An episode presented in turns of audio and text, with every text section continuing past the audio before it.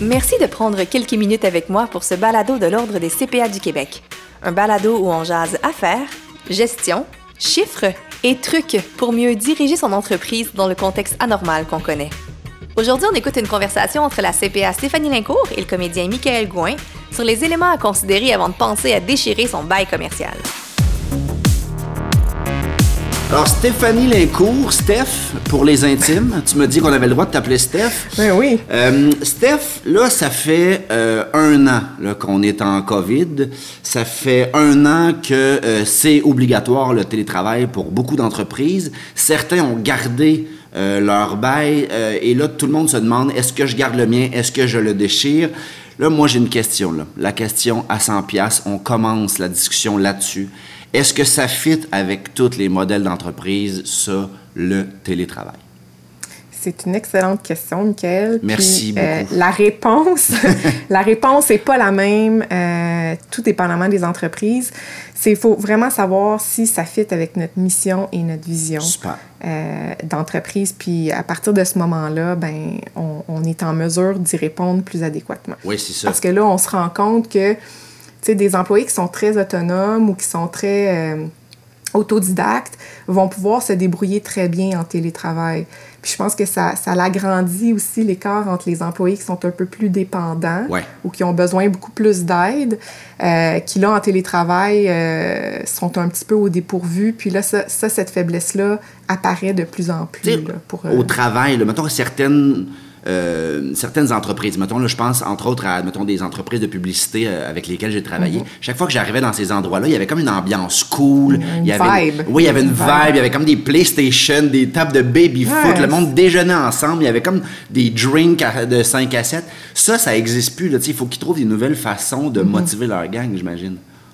Exactement. Puis, tu sais, au début, tout le monde était comme, OK, on va faire des activités euh, Zoom, on va se créer des 5 à 7 Zoom, on va se faire des, des jeux en ligne. Mais on s'entend qu'après une journée, là, puis ça fait un an qu'on est tout en virtuel, qu'on fait juste des rencontres euh, virtuelles. Ouais. Quand la journée de travail se termine, là, les gens, ils ont plus le goût. Là. Fait C'est qu'il y a- il y a comme une écœurantite aiguë euh, des Zooms, des, des, des événements virtuels. Fait que ce qui était mis en place euh, au début, ben les gens, le niveau de participation là, est, est vraiment pas ce qui était il y a un an là, pour ces événements-là. Les grosses entreprises avant qui avaient un avantage, là, justement, sur cette ambiance-là de travail, puis sur, sur cet esprit-là de Ouais. collaboration, que les petites entreprises ne pouvaient pas se permettre. Là, j'imagine que ça doit être un peu égal, non? Ben, je pense que c'est un peu égal, mais ça va aussi avec euh, les gens avec lesquels tu travailles, puis cette chimie-là qui avait été établie. Fait que je pense que oui, les entreprises ont toutes euh, sont peut-être sur un pied d'égalité pour recruter, mais pour le taux de roulement des, des employés, ça dépend de la façon dont on les a traités pendant cette période-là. Fait que je pense qu'il y a là va être la différence. Ouais. OK. Fait que est-ce que, donc, c'est obligatoire de déjà déchirer son bail puis de partir en télétravail en malade ou euh, on se calme les pompons puis il y a moyen de s'adapter? Ouais, je pense qu'on se calme les pompons puis on, on regarde, euh, on analyse. Mais en fait, je pense que c'est une, c'est une fenêtre d'opportunité présentement que les entreprises ont à analyser ce qui va se produire dans, dans le futur. Fait que c'est certain qu'on regarde son bail. Ouais. Euh, la- avant de le déchirer, là, euh, il y, a des- il y a des choses à prendre en considération, mais il y a, le, le point principal, selon moi, c'est de savoir si c'est une façon, ça fit avec notre culture d'entreprise. C'est ça. Est-ce est qu'en tant qu'entreprise, c'est ce qu'on veut à 100 pas avoir de pied à terre, peu importe pour nos employés? Ouais. La réponse peut être oui, C'est ça. dans certains cas. Ça mais peut être avantageux pour certains, puis pas du tout pour d'autres. Exactement. Ok. Fait que la réponse n'est pas la même pour tout le monde. OK. Euh, puis après ça, il faut qu'on prenne connaissance de notre bail parce qu'on on veut peut-être le déchirer, mais on a un engagement contractuel. Ça, ça se fait-tu, ça, d'ailleurs? Est-ce que c'est, est-ce qu'un un bail euh, commercial, euh, moi je connais pas ça, est-ce qu'un bail commercial, on peut en sortir de ça? Est-ce que c'est simple? Ça dépend des, des clauses dans notre, dans notre bail. Fait que il y a, il y a- quand on a signé notre bail, on a peut-être inclus à l'intérieur une clause de sortie. On a un terme aussi à notre bail. Euh, puis, on a euh, des extensions qui habituellement sont prévues dans notre bail. Donc, ce qu'il faut faire, c'est en prendre connaissance. Est-ce que j'ai des pénalités sévères à encourir si je décide de résilier mon bail maintenant? C'est ça, parce que ça se peut que ça soit pas du tout avantageux finalement, s'il y a des grosses pénalités, c'est ça. Oui, il peut y avoir des... Ça peut aller... Euh, tu sais, si on est au début de notre bail, qu'on l'a signé il y a quelques mois, mais la pénalité va prendre en considération euh, le temps restant habituellement dans notre bail qui va être comme actualisé. Fait que finalement, on va finir par payer euh, nos mensualités pratiquement euh, d'avance pour sortir d'un bail. Ça peut être avantageux si on a d'autres opportunités ou si financièrement on, on, est au pied du mur ou on décide de fermer l'entreprise. Mais c'est peut-être pas la seule piste de solution. C'est ça. Mm. Puis est-ce qu'on peut négocier ça, cette espèce de sortie de bail-là? Dans la situation actuelle, les, les, locataires, les propriétaires ont été euh, c'est plus facile de conserver un locataire puis lui donner des congés de paiement ou de leur donner des allègements de loyer pour une période X ou de différer le loyer dans le temps que de perdre le locataire complètement puis d'avoir à relouer cet espace-là. C'est parce que là, ça fait quand même un bout de temps. Là. Au début, je peux comprendre qu'on pensait que ça durait un mois, un mois et demi, fait qu'on fait, ben mm-hmm. non, je te donnerai pas des rabais. Mais là, mettons, ça fait un an et plus, mhm. puis on le sait que ça se peut que ça continue. Fait que j'imagine que euh, les locataires, justement, comme tu dis, sont un peu plus à l'écoute, j'imagine? Sont un peu plus à l'écoute. Je dirais que c'est un marché de locataires présentement parce qu'il y a beaucoup de, de, locataires qui étaient aussi, qui étaient arrivés à la fin de leur bail, puis euh, voyant ce qui se passait, puis l'allongement de cette situation-là, ont décidé de dire, bon, on va voir qu'est-ce qui va se passer, puis je vais pas signer mon bail tout de suite, puis je vais attendre ce qui va se passer. Euh, ce qui laisse plusieurs espaces vides euh, dans, les, dans les tours au centre-ville ben, ici, qui, a augmenté le taux de vacances ou de sous-location. Mais il y a quand même de l'activité parce qu'il y a des joueurs qui se disent ben moi, c'est l'opportunité que j'ai de pouvoir croître mon entreprise, de sécuriser des, des, des espaces à bureau ou des, des, un loyer à un taux plus faible. Fait qu'il y en a qui vont en profiter. Fait que ça dépend vraiment de notre situation actuelle puis de notre. Euh, je pense, de notre plan d'affaires aussi dans les cinq prochaines années parce qu'il faut, faut regarder pas juste le moment présent, mais il faut regarder où est-ce qu'on veut s'en aller. Puis est-ce que ça rentre dans notre champ d'action? Oui, je comprends. Puis comment on s'y prend, mettons, tu dis que oui, il y, a moyen de négocier. Euh, mm-hmm. avec les propriétaires, tout ça. Comment on s'y prend? C'est quoi la meilleure technique? Est-ce que as-tu un exemple, mettons, du bon petit locataire parfait qui, qui, mm-hmm. qui, a vraiment bien fait ça? Là, comment on fonctionne?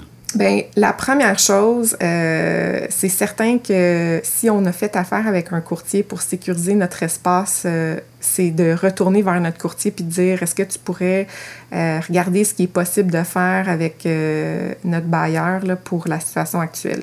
Si on n'a on pas de courtier, ben, c'est certain c'est d'approcher le propriétaire de l'immeuble ou le courtier en location puis de voir ce qui est possible de faire, tout dépendamment là, des des pistes de solutions, mais il y a, plusieurs. Euh, il y a plusieurs façons qu'on peut négocier aussi, euh, soit un congé de loyer, soit euh, un report de loyer. C'est certain que les, les propriétaires d'immeubles ne donneront pas aux locataires sans aucune preuve de, de, soit problème financier ou tout ça. Fait qu'au départ, ce qu'ils demandaient, c'est OK, ben montre-moi tes chiffres pour être certain que tu en as besoin de cet allègement de loyer-là. Parce que, tu sais, on dit tout le temps, ah, les propriétaires euh, euh, sont pas gentils, ils veulent pas donner l'allègement de loyer, mais eux autres, ils ont l'hypothèque ben, à ben payer. Là, donc, il ben faut, faut, faut penser à ce côté-là aussi.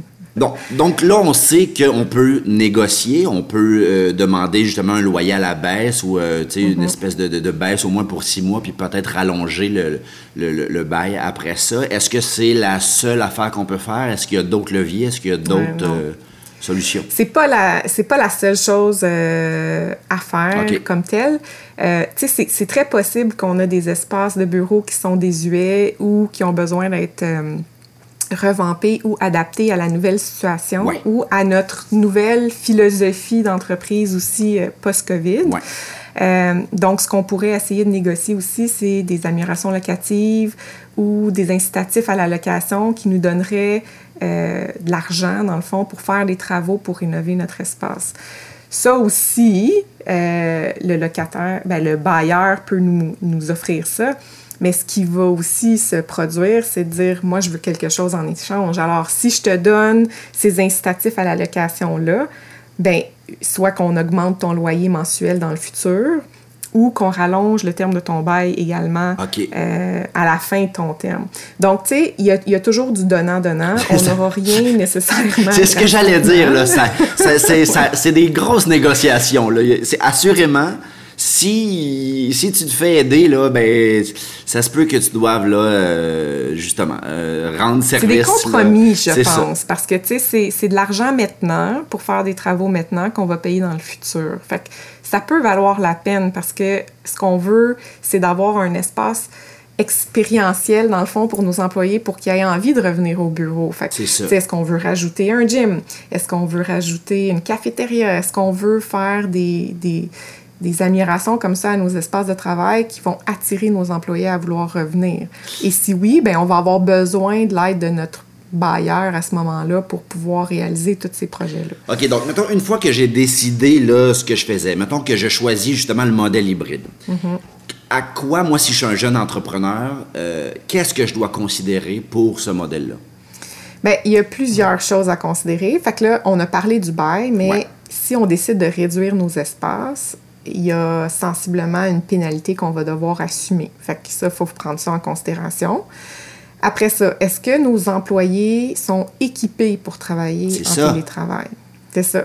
Fait qu'est-ce qu'ils ont tous des laptops? Est-ce qu'il faut qu'on leur, leur fournisse des ordinateurs? Là, on est un an plus tard. Ouais. Donc, je te dirais que la majorité des entreprises ont fait ce volet-là. Donc, ont équipé leurs employés de laptops. Mais est-ce que les employés sont équipés pour travailler de façon efficace ou efficiente pour les dix prochaines années? Bien là, c'est là qu'il faut réfléchir à, bon, nous, comme entreprise, comment est-ce qu'on veut que nos employés soient bien à la maison? Est-ce qu'on veut qu'ils soient aussi bien qu'au travail? C'est ça. est-ce que ça va de leur fournir une allocation pour le bureau, pour la chaise? C'est donc une première piste de réflexion, à savoir comment justement on, arrange ça niveau mm-hmm. euh, euh, travail à domicile. Euh, Exactement. Puis c'est comment est-ce qu'on justifie ce qui est juste, en fait, d'un employé à un autre. Fait que, tu sais, souvent, les allocations, ça va être les choses qui vont être le plus fair, dans le sens qu'on va donner un montant, une allocation X, puis l'employé pourra faire ce qu'il veut avec cette allocation-là. On peut pas non plus euh, euh, dépendre des choix de nos employés, mais en mhm. donnant cette allocation-là, au moins, tout le monde est égal, puis tu fais ce que tu veux avec, puis sois quand même efficace dans ton télétravail. Mais en tant qu'entreprise, on se dit, OK, ben là, on réduit nos espaces de loyer, on va se sauver. Mais tu sais, on sous-estime tout ce qui est le, qualitatif aussi.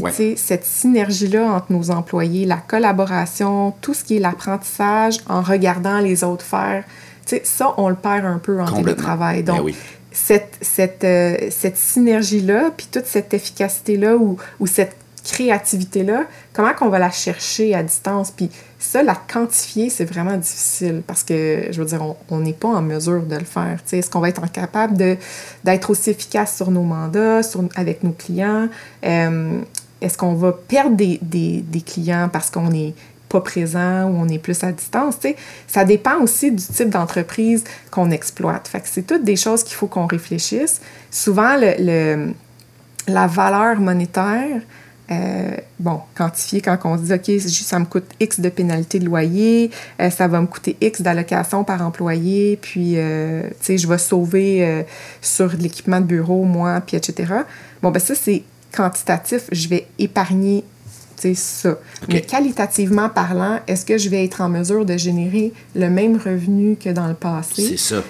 Est-ce que je vais être en mesure de garder mes employés? Est-ce que mon taux de roulement d'employés va être plus élevé? Si je dois réembaucher, euh, engager des, des, chasseurs de tête pour, pour euh, renflouer aussi euh, mon équipe, est-ce que ça, c'est des coûts qui vont s'encourir? Est-ce que je suis capable de faire vivre ma culture d'entreprise, ma mission puis ma vision en étant en télétravail à 100% C'est des questions qu'il faut qu'on se pose. Et c'est quand même beaucoup de réflexion. Euh, en tout cas, moi, ça mhm. m'aide vraiment beaucoup parce que vite, vite, là, si tu m'avais posé la question avant qu'on discute, Moi, rapidement, tu me dis, euh, est-ce que c'est plus avantageux télétravail? Je te dis oui, moi, je m'en vais. Je pars au chalet, je passe ma journée en bobette, puis je travaille, puis je suis heureux. Mais j'avoue, là, qu'en jasant, je me rends compte que c'est peut-être pas complètement euh, à 100% ce modèle-là qui est le plus efficace. Il faut quand même réfléchir, puis chaque entreprise va avoir sa réflexion à faire par rapport à son modèle d'entreprise à lui. Oui, tu as tout à fait raison. Puis c'est pour ça qu'il faut consulter son CPA parce qu'il y a toujours un chiffre au bout des solutions. Oh, tu fais ma journée, Stéphanie. Merci. Tu as changé ma vie pour toujours. Ça me fait plaisir. Merci vraiment beaucoup. C'était vraiment très instructif, très le fun. Euh, J'ai adoré. Je vais pouvoir conseiller tous mes amis. Parfait. Bonne fin de journée, Michael. Merci beaucoup. Merci d'avoir été avec nous. Je vous invite à écouter nos autres balados dans lesquels on discute entre autres de commerce en ligne et d'agilité financière.